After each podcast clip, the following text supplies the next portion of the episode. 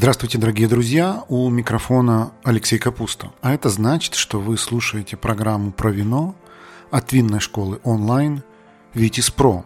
Это второй винный подкаст. Здесь мы выкладываем интервью, которые проведены в прямом эфире нашего инстаграма vitis.academy. Мы приглашаем на интервью самых интересных людей из винного мира. Сегодняшний наш гость Давид Мачавариани – Представьтесь, пожалуйста. Меня зовут э, Давид Мачаваряни, я винодел. Родился и вырос в Грузии, э, учился во Франции и вернулся работать еще раз в Грузии. Классно. Расскажите, пожалуйста, немножко про историю вот вашей винодельни. Как давно вы делаете вино? Где? Ну вот дайте нам побольше подробностей. Ну, я с 18 лет э, занимаюсь только вином, только это и знаю. Э, работал э, и во Франции, и в Грузии, вот, э, в разных винодельнях, в разных заводах. А свое уже начал 2015 года mm-hmm. производить именно свое вино. И вот потихоньку-потихоньку развиваем и создаем, создаем такое вино, которое вот реально мне по душе. Об этом чуть попозже. Расскажите, где находится ваша винодельня, сколько вы выпускаете бутылок в год, а, какие сорта винограда используете. Дайте нам побольше информации. Сам завод, оно находится рядом в Тбилиси, когда выезжаем в сторону Кахети. Ну, в принципе, я живу в Тбилиси, поэтому для меня было легче, как можно поближе построить завод и э, самому присутствовать э, во всех процессах и самому руководить э, всеми мельчайшими, до мельчайшей подробности. А виноград уже беру из Кахети. Есть часть своих виноградников, которые вот каждый год прибавляется, а так бывает, что покупаю который, виноград, который мне очень нравится – и привожу их э, из Кахети. Э, в прошлом году мы переработали 150 тонн винограда. Это получается около 150 тысяч бутылок будет в этом году. И в этом году уже планирую чуть больше, до 200 тонн винограда переработать. Угу. По Зависит, меркам... конечно, от продаж. Понятно. По меркам Грузии 150-200 тысяч – это винодельня считается большой, средней или маленькой? Это считается средней. Большие mm-hmm. винодельни, они начинаются э, от миллиона бутылок в год. Э, а маленькие, которые вот э, фамильные винодельни, там 5, 10, 20 тысяч бутылок. Мой выбор сделать вот именно такой среднюю винодельню, это исходя из того, что я хочу работать только в направлении качества. Я угу. долго работал в больших заводах, где э, выпускал код. Давид, 5, я вас 6. на секунду перебью, потому что есть вопрос, правильный вопрос, как называется ваша винодельня? А, называется Теракиси. Теракиси. Да. Киси это сорт винограда. Киси это сорт винограда, тера это по-латински э, земля. земля. Да, а почему один из 500 автохтонных грузинских сортов винограда вы взяли в название? Вам он особо нравится? Оно мне очень нравится. Мы готовим вина из квеври, э, из киси. И э, получается изумительные вина. Э, плюс к этому киси как бы, ну, уже пошел такой тренд во всем мире, что Э, вина из Квеври набирают оборот, э, и э, все много-много людей хотят его попробовать. И один из ведущих сортов в этой направлении это киси. Mm-hmm. И еще один момент есть насчет этого. У меня часть рынка, часть бутылок продается в Китае, а оказывается, что по-китайски киси это хорошо звучит и э, там означает какое-то э, то ли богатство, то ли что-то в этом роде. Ну, буквально мне не объяснили, но сказали, что если назовешь киси, там э, в Китае будет... Будет хорошо продаваться. Да. Какая часть вашего объема идет в Китай примерно в процентах? Где-то от 40 до 60 процентов идет, идет в Китай.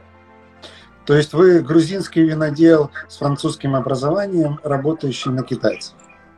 Знаете, как я сейчас очень стараюсь и очень много усилий на, прикладываю, чтобы развивать свой бренд в Европу и в Америку.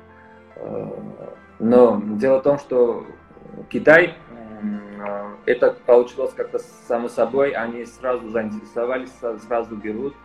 А, а в Европу, чтобы зайти, там рынок э, уже насыщен э, разными винами. И там нужно немножко, ну, много времени нужно работать в направлении Европы и э, таких стран, где уже есть вина, э, вина и э, это займет чуть-чуть времени, по-моему. Но в конечном счете я постараюсь, чтобы одна треть продавалась в Китае, одна треть в направлении Европы, одна треть в направлении США. Вы в России продаете? Э, нет, пока в России не продаю. Есть переговоры, э, чтобы завезли в Россию. Э, надеюсь, что получится. Но не а в Грузии продаете? В Грузии тоже не продается, наверное. То есть вы продаете только за пределами Родины. Хорошо, да, давайте немножко отвлечемся, да. отвлечемся непосредственно от винодельни, через пару минут вернемся. Расскажите, как вы попали во Францию, чему вы там учились, и какие вот главные такие, знаете, открытия винодельческие с вами случились, когда вы учились во Франции? Потому что, судя по тому, что вы сказали, и до Франции у вас был какой-то неплохой опыт виноделия. Э, я могу сказать, что э, нет, до Франции я вина знал э, только вот эти домашние, которые... Я попал во Францию 18 лет. Уехал э, стажироваться э, в Луаре, в винную компанию. Это было такое время в Грузии, ну, после перестройки, что старались вот, уезжать за границу. Сразу попал на сбор винограда, там собирали виноград Культур Нобля. Это значит, когда оно грибки получаются на винограде и э, идет концентрация сахара. Mm-hmm. И один месяц занимались только сбором урожая, собирали то, что было некрасивое, то, что было с, э, с этими шампиньонами. Э, с грибком. И с грибком, да. И э, вот с этого и началось. Ну, первое, что мне научили французы, это работать.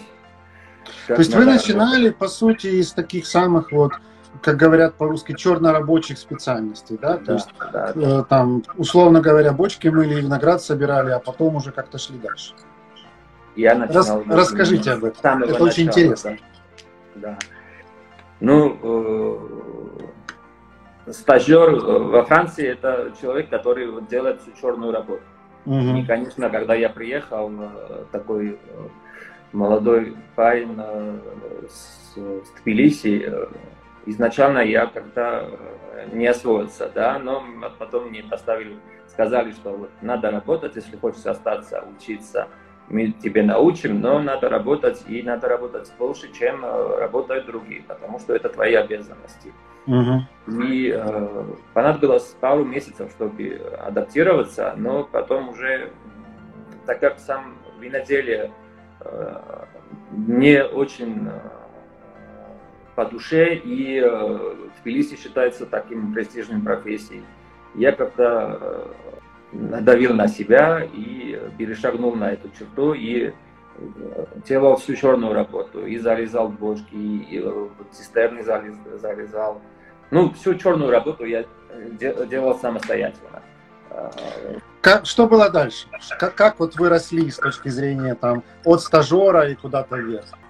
Ну, первый стаж был в Луаре, потом э, меня заметили, ну, как бы посоветовали меня вот, э, другим владельцам во Франции. Это был Кодюрон. Я mm-hmm. перешел к ним стажироваться. Первый год я остался, они были очень довольны. Они попросили меня вернуться на следующий год, на следующий сезон. Я вернулся, поработал там уже не как стажер, а вот уже почти управлял винодельней, потому что у меня набиралось опыта. Я заодно и читал какие-то книжки э, про виноделие, э, и мне было это очень э, по душе интересно. Uh-huh. И заодно поступил э, в университет в Бордо. Ну, мне, меня приняли и в Бордо, и в Дижоне, но выбрал Бордо. Uh-huh. Э, продолжил учебу в Бордо. Во время учебы приходилось работать в премьер Классе в Санта-Миллионе. Э, в университете Бордо специальность, на которой учились, как называлась? Э, это э, факультет энологии, винодель, да. То есть энолог? Энолог, да. Я закончил этот факультет, три года учился там, закончил. Правда, не с отличием, потому что мой французский не позволял, позволял э, иметь все вот самые высшие оценки, но только из этого был тот, что я вот научился всему. Mm-hmm. Всем базам, всю химию научили меня.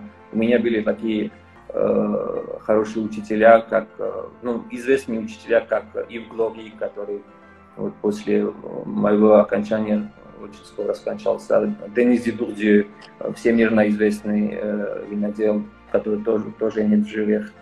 Ну, меня учили вот сами такие видающие винодели в Бордо. Э, я закончил э, там в 2006 э, набрался стажа и опыта в Санта-Миллионе, потому что... А в каких гран-крю классе вы стажировали в Санта-Миллионе? Шато Трианон и Шато Бельфон Бельсье. Угу. Во время учебы там, значит, надо каждый год писать какую-то тему, какой-то ставить опыт. Э, и в основном французы, которые там учатся, они э, приходят работать на винодельне в сентябре. А я как был из Грузии, э, начинал в июне работать, работал в виноградниках все лето, как бы, а уже в сентябре принимал виноград. Угу. Приходилось там работать с Мишел Ролан mm-hmm. который проезжал. Это вообще э, легенда, легенда, легенда. Да, это легенда виноделия. Говорят, очень жесткий мужик, нет? Ну, когда он приезжал, э, несколько раз у меня была такая встреча с ним, э, дегустировалась наша вина. Первый, первый приезд он сказал, что пока еще рано что-нибудь сказать, потому что вина слишком молодые, они только заканчивали брожение. Второй раз приехал, такой уже э, под конец дня, когда он закон, заканчивал свое турне. И, кстати, единственный э, винодел во Франции, который э, со своим водителем. Хм. Другие не могли себе позволить иметь водителя. Ну да. И э, уже как бы чуть-чуть э, и пригубил какое-то вино, он был на веселе, как сказать говорит, все хорошо, отлично, надо сейчас микрооксигенацию делать, вот бочки, я пришлю своих ребят, которые все это сделают. Но в основном его работа уже в этот момент за... не, то, не так. Он говорил что-то про вино и давал советы, но в основном э, людям интересовал его подпись на бутылке. Угу. Когда он Видите, как, как работают звезды. Звезда работает звездой. Приехал, да, подписал и все полетело. Конечно. Друзья, приглашаю вас заглянуть на сайт нашей винной школы Витис Про. Там вы сможете найти наши онлайн-курсы, в том числе короткие, стоимость которых сравнима с ценой одной бутылки вина – у нас есть экспресс-курсы для совсем начинающих, есть фундаментальные, углубленные, есть бизнес-курсы и профессиональные обучающие программы для тех, кто хочет сделать карьеру в сфере вина. Нашу страницу найти очень легко. Ее адрес vitis.academy. На всякий случай ссылку на нее оставлю в описании к этому подкасту.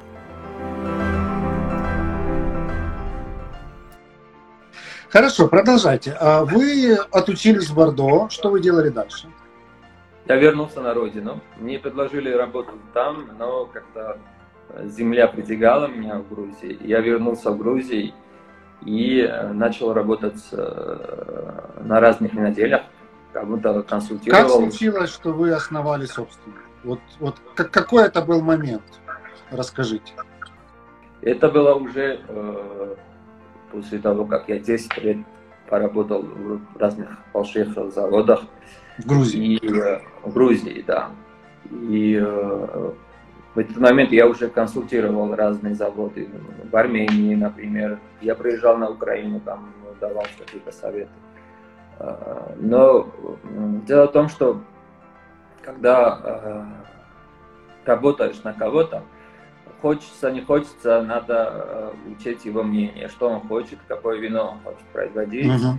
И э, если на маленькой винодельне, то, конечно, заработок не, не получится никогда. А если на больших, э, там идет э, не творческий процесс, а процесс вот именно как в фабрике, да, заштамповал, сделал, разлил, отправил и заплатил.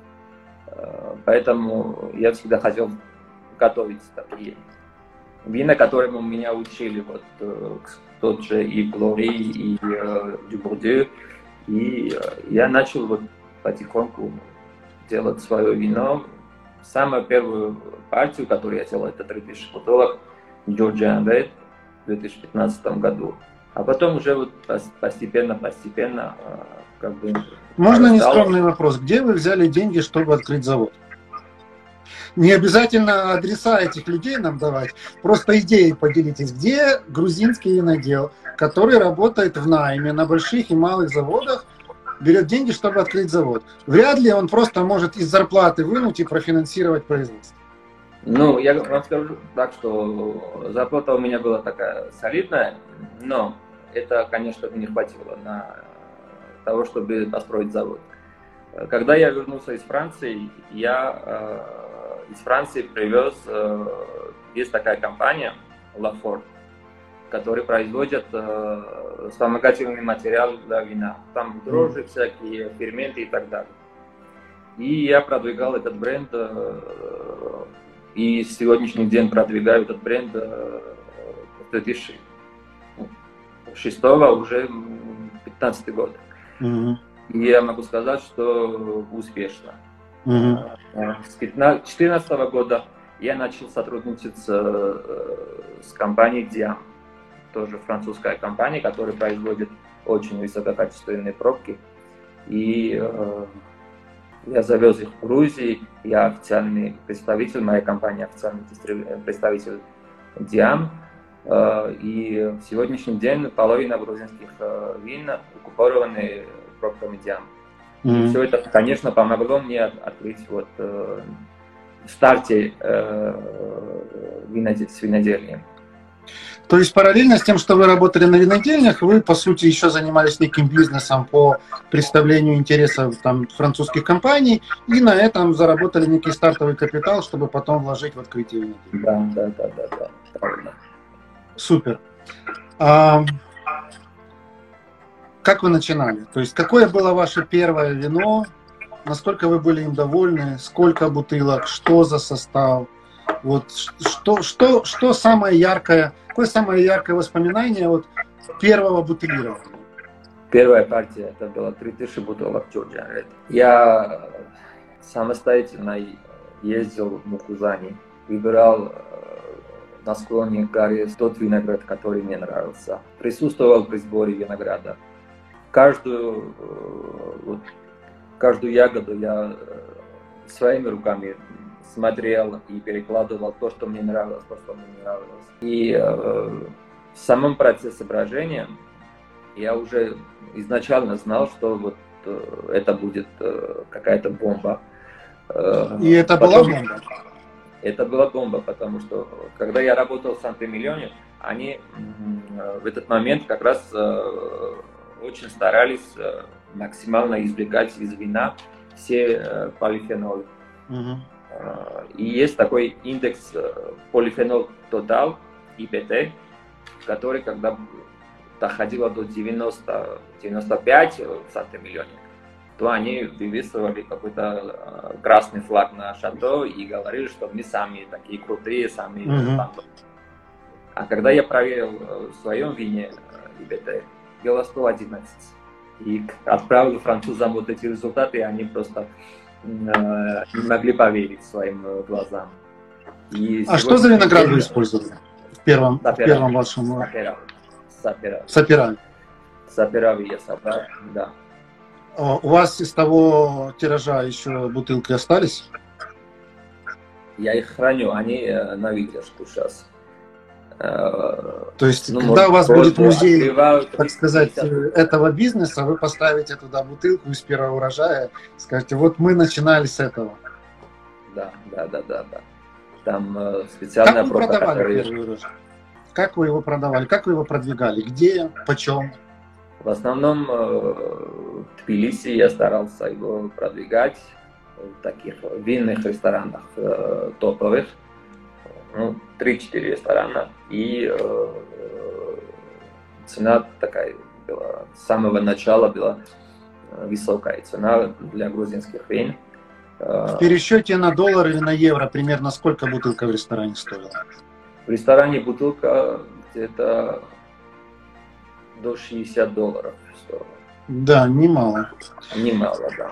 А средняя цена продажи оптовая бутылка, которую вы сейчас продаете, это сколько?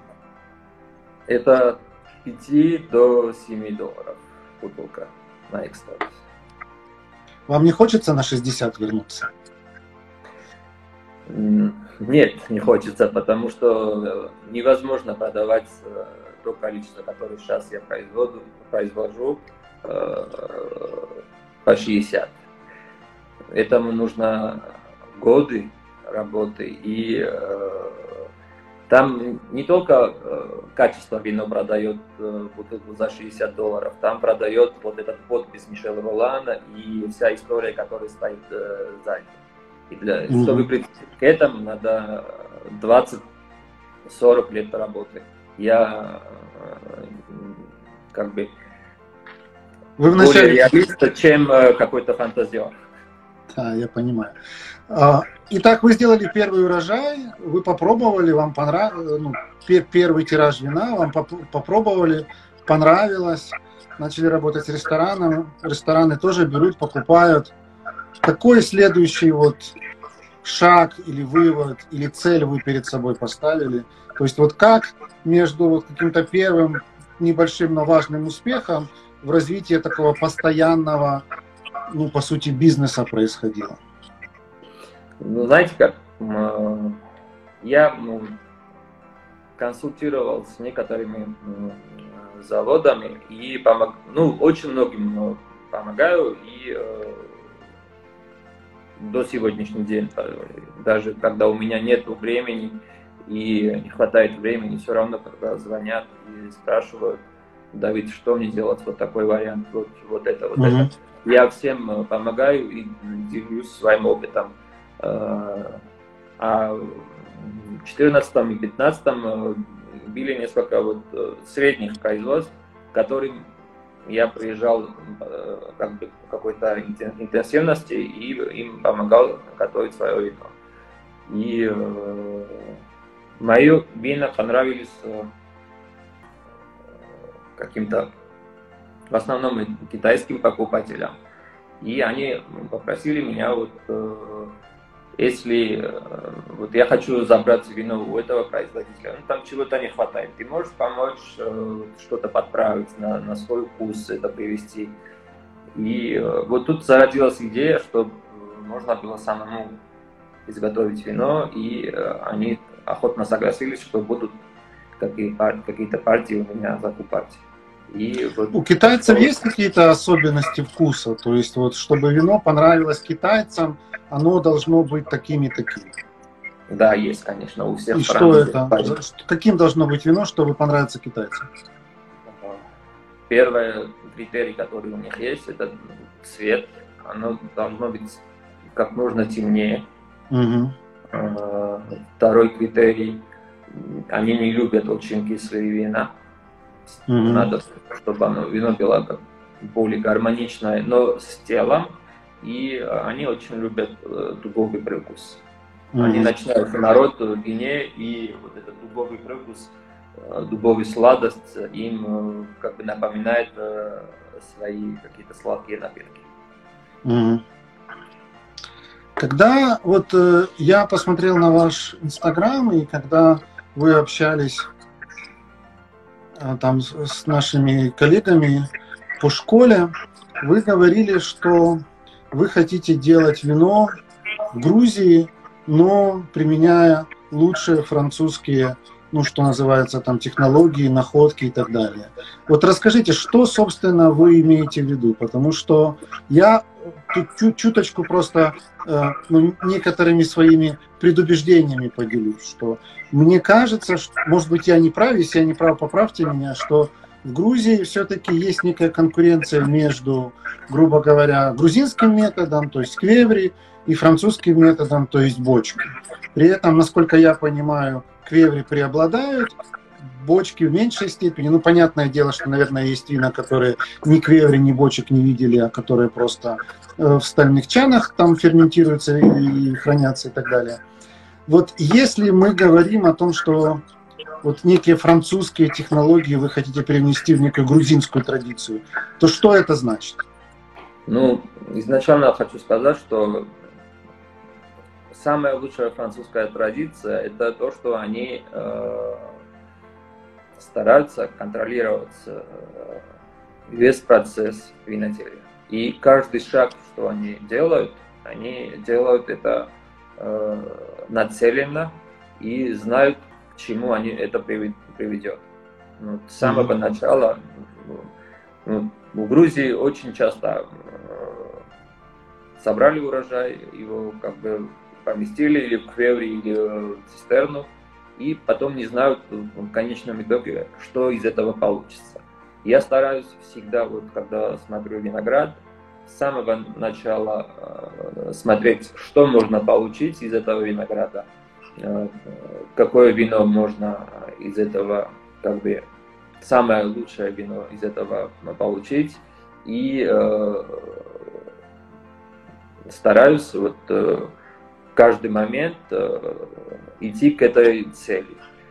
Что касается э, различий в виноделию квеври и в бочках или цистернах, э, то, конечно, то, что дает дубовая бочка, это оно его невозможно сам, как бы сравнить с чем? Заменить, да, Заменить. с квеври. Но когда я готовлю своих квебли саперави, например, я всегда, ну не всегда, но какую-то часть добавляю туда э, дубовую клетку. Это вот такие большие метровые дубовые э, клетки, которые mm-hmm. добавляются в вине и дают э, арома, э, те же, э, тот же дуб, который использует француз для того, чтобы изготовить свой э, своей дочке. Да? Две года, два года минимум выдержки на воздухе, потом специальный обжиг, который делается для бочек и так далее, и так далее. И э, таким образом я добавляю вот этот э, дубовый э, привкус в вине. А что касается оксидации, знаете, да, почка пропускает кислород, и вино mm-hmm. обрубляется и удерживается более гармонично. Угу. В этот момент присутствует и в грузинских квеври. Так что получается что-то между квеври и бочкой, когда добавляется пленка вине.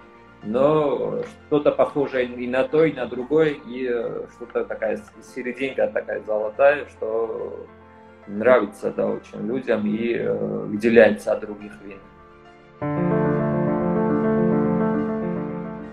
Друзья, наши подкасты «Винная история» и второй винный подкаст медленно, но верно становятся лидерами в своей нише по количеству прослушиваний. Нас слушают настоящие любители вина, а значит, у нас можно купить рекламу.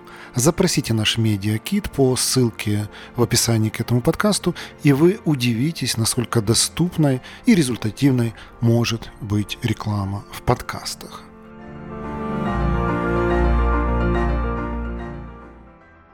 Как вы собираетесь завоевывать Европу?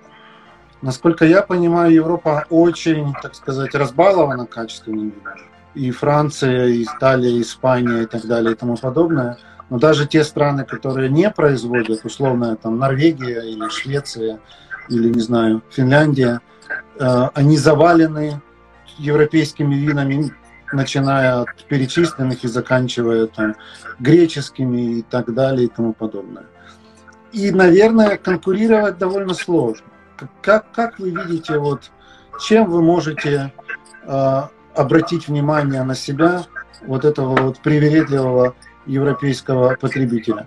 Кроме того, я думаю, что вы достаточно долго прожили во Франции и закончили, наверное, самый престижный винодельский вуз, поэтому вы знаете, как размышляет обычный европеец, видя на полке вино, особенно вино какое-то там чужое. Ну, потому что для любого европейца грузинское вино в определенной степени чужое. Да, конечно. А, ну, первым делом могу сказать, что я думаю, что вот в больших супермаркетах или вот э, невозможно продавать грузинское вино в Европе и во Франции. Никогда они не купят грузинское вино. А, единственный плюс, ибо очень большой плюс, который у нас есть, это вот наша особенность, что мы другие. И европейские потребители, они всегда, им всегда приятно попробовать что-то новое. Был, например, тренд от э, новых э, вин, нового света вин. Э, Австралия, Новая Зеландия и South Africa. А, они очень хорошо продавались э, в Европе. Сейчас а, уже потихоньку начинает набирать оборот э, тренд вина из э, из амфор, как они там называют, amber wine. Uh-huh. И для меня очень важно не, не так, не, не только чтобы они купили одну бутылку и попробовали, я могу и предоставить вот эту бутылку и делать такие-то обширные дегустации и собираюсь делать такие дегустации, приемы, чтобы попробовали. Но важно для меня, чтобы они вернулись за, за этой бутылкой и э, им захотелось э, дать попробовать своим родным и чтобы они начали разговаривать. Вот. Я думаю, что единственный способ зайти на европейский рынок это сарафанное радио, чтобы один попробовал, ему понравилось, второй и так далее, и так далее. Это должно происходить через э, сети, э, через ресторанов, через вот маленькие бутики и через вот наушки надо нашептывать, что вот грузинское вот это вино, пирокиси, например, оно реально хорошее, покупайте, пробуйте, и вы окажетесь в каком-то другом мире. Вы делаете underline? Да. Как вы вообще относитесь к вот этой тенденции, что люди в последнее время сильно увлеклись вот этим оранжевым стилем, когда делают белое вроде бы по технологии красного. Потому что я, например, очень люблю такие вина. То есть я просто обожаю, мне очень нравится. Но начиная от моей супруги и заканчивая большим количеством моих знакомых, которые пробуют первый раз, кривятся, говорят, не, это такое необычное, такое жестковатое, такое тонинное. Я вообще от вина не этого ожидаю, я такого не хочу. А, нет ли вот опасности, что это, знаете, такой тренд однодневка. Вот сегодня всем нравится, а завтра все забудут. Я думаю, что сегодня этот тренд есть, э, и надо его в правильную сторону использовать. Э, например, в Грузии любят, когда есть очень много танинов, и вино такая жесткое, и э, это ценится в Грузии.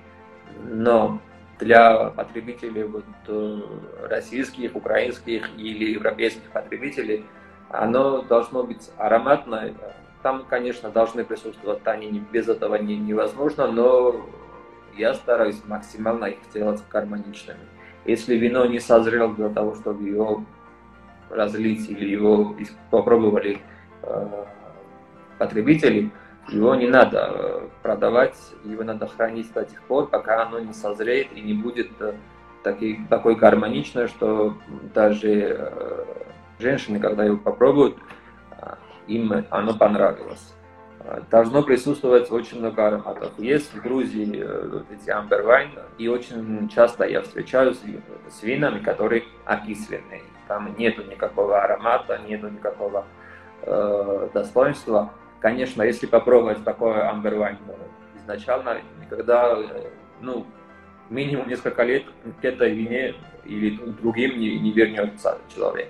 Но есть очень хорошие, и я думаю, что те, которые готовят реально хорошие амбервайны, они останутся, потому что винный бизнес очень большой, и э, то, что производится в Грузии, амбервайн, это 0,000 какие-то процент, и своего покупателя, своего э, человека всегда найдет это вино. Но тем не менее говорят, что Грузия же была прародителем амбервайна. Да? То есть если верить в то, что Грузия, по сути дела, является родиной вообще ну, мирового или, не знаю, европейского виноделия, а, то вот технология квеври и технология то, что сейчас называется амбером, говорят, что в Грузии была тысячи и тысячи лет. Да. Окей, кстати говоря, вот я хочу спросить у наших зрителей, дорогие зрители, дайте знать, вот вы к оранжевым винам как относитесь? Если вы любите их, нравятся или просто не отрицаете, то напишите какой-то смайл или лайк или что-то такое. А если наоборот, вот вы попробовали, вам не понравилось, или вы вообще не пробовали, ну, напишите какой-нибудь грустный смайлик или минус. Посмотрим, как наши зрители, ну, все-таки мы на винном канале находимся и ожидаем от зрителей, что они немножко разбираются в теме, как они относятся вот конкретно к амберам. Идем дальше. Скажите мне, пожалуйста, Давид, почему вы э, в нашем с вами разговоре не упоминаете, может быть, потому что я неправильно вопросы задавал, но тем не менее, вот рынки постсоветские, потому что мне кажется, что Китай это хорошо, а Европа это хорошо, но у вас за спиной есть огромный такой ну, плюс, да, огромная сила. Это бренд вашей страны, да, бренд Грузии. И бренд, безусловно, в мировых масштабах набирает обороты, но все же, если говорить там человеку, выходцу или там жителю России, Украины, Казахстана, Белоруссии там, и так далее, слово Грузия, то это достаточно понятная ассоциация. Ассоциация ну, там, с определенным стилем определенных вин, и никому не нужно объяснять, что такое Грузия.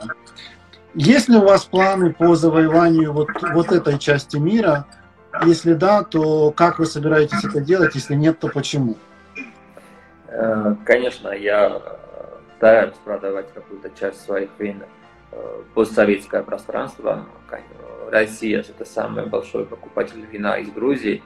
Э, Украина, по-моему, на четвертом или пятом месте. Казахстан тоже очень хорошо покупает наши вина. Но дело в том, что э, вина, которые идут на, на Россию, там цена, ценовой сегмент другой совсем. Россия требует и другие страны постсоветского союза тоже требуют э, по очень маленьким ценам вин. И в основном им нравится Кинтмараули, Хванчкара, Лазанская долина и вот э, такие бренды грузинские. Э, пока что в моих планах не входит. У меня нет вообще Кинтмараули. Я не готов, не готов пока полусладкие вина. Я как бы сфокусировался на сухие, белые и сухие красные вина из Квеври на Амбервайн, на Мукузани, которые выдерживают в дубовых бочках. А, так что и не знаю, что будет через пять лет, но пока что стараюсь развивать такое отдельное направление. Не, не так, как все делают, а делать то, что вот я, мне самому нравится, и я пью с, с удовольствием. Например, недавно, в этом году я сделал такой купаж. Я думаю, что первый раз э, в мире, э, не думаю, а уверен, что первый раз в мире я сделал Wine Chardonnay Kisi. Угу. Такой не существует вообще, ни, никто до этого не делал. И я могу вас заверить, что в Квеври это получилось что-то изумительно вкусное.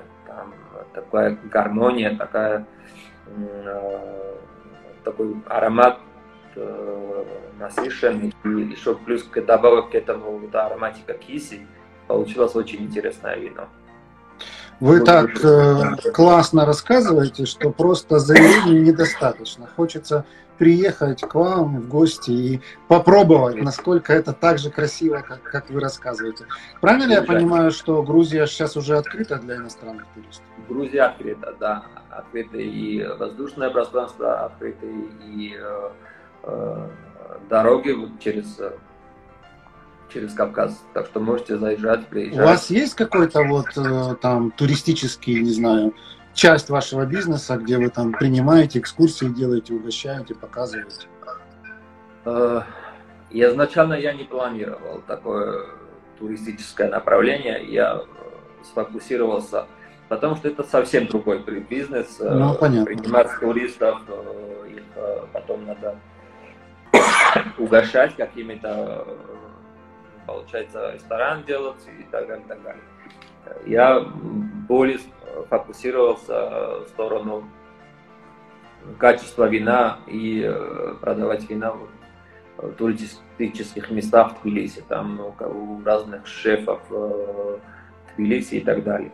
Э, но сейчас идет разговор рядом со мной, собираются построить большой аутлет, village mm-hmm. Тбилиси, ну, буквально в 300 метрах от, от моего завода. И э, то, что они говорят, пока я ничего не вижу, но говорят, что будет большой поток э, туристов, около 5 миллионов человек э, в году. Ну, если такой проект осуществится, ну, конечно, я уже буду... Не смогу пройти мимо. Да, буду пристраиваться под, перестраиваться под эту тему.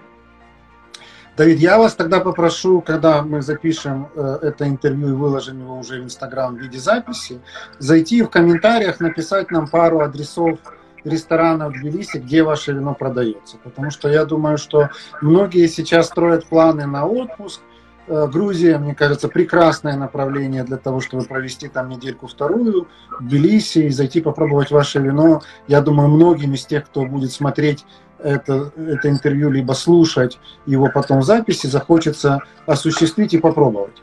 Поэтому буду просить вас это сделать. И э, завершая наше интервью, э, буквально пару последних вопросов.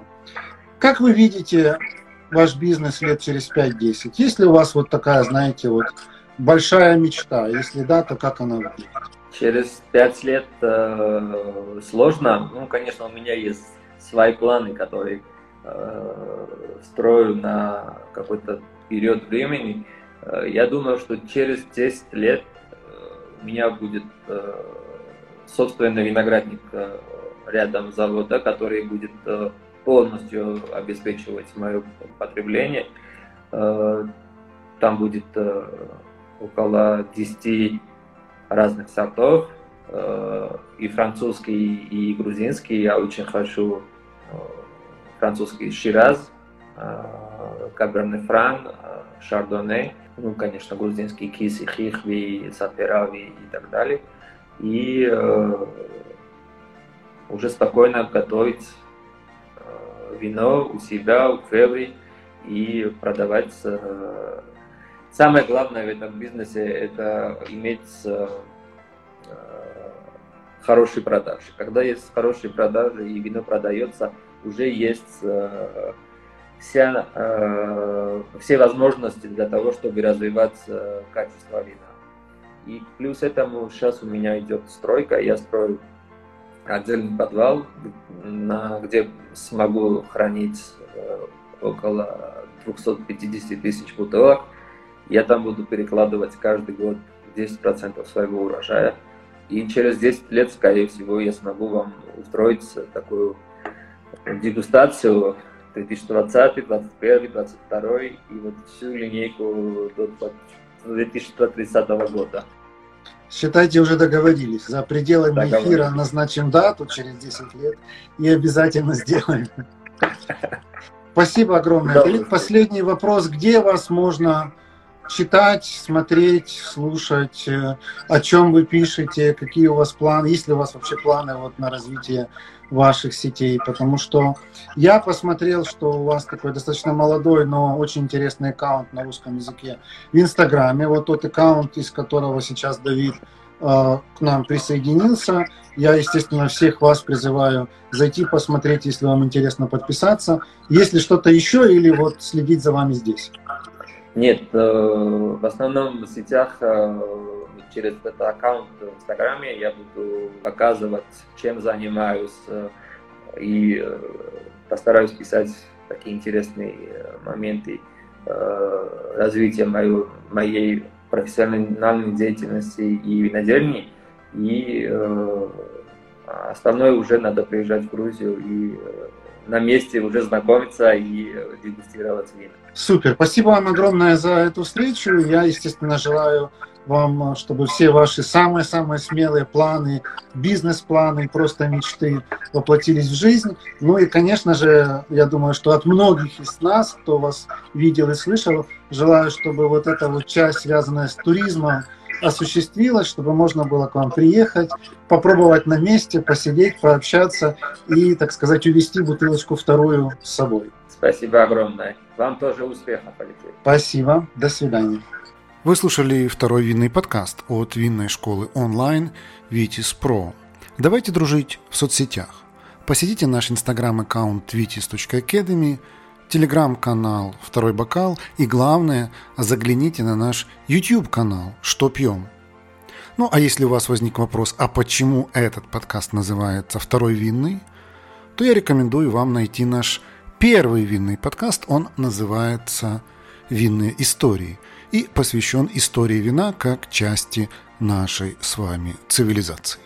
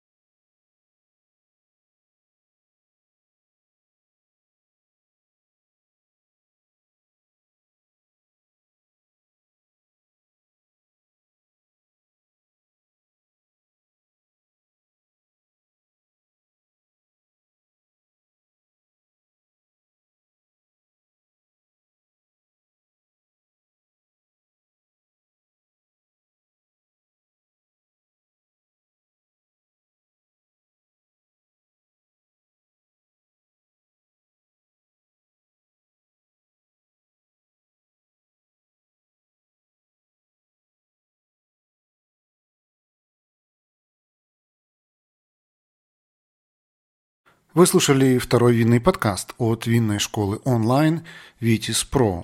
Давайте дружить в соцсетях. Посетите наш инстаграм-аккаунт vitis.academy, телеграм-канал «Второй бокал» и, главное, загляните на наш YouTube-канал «Что пьем?».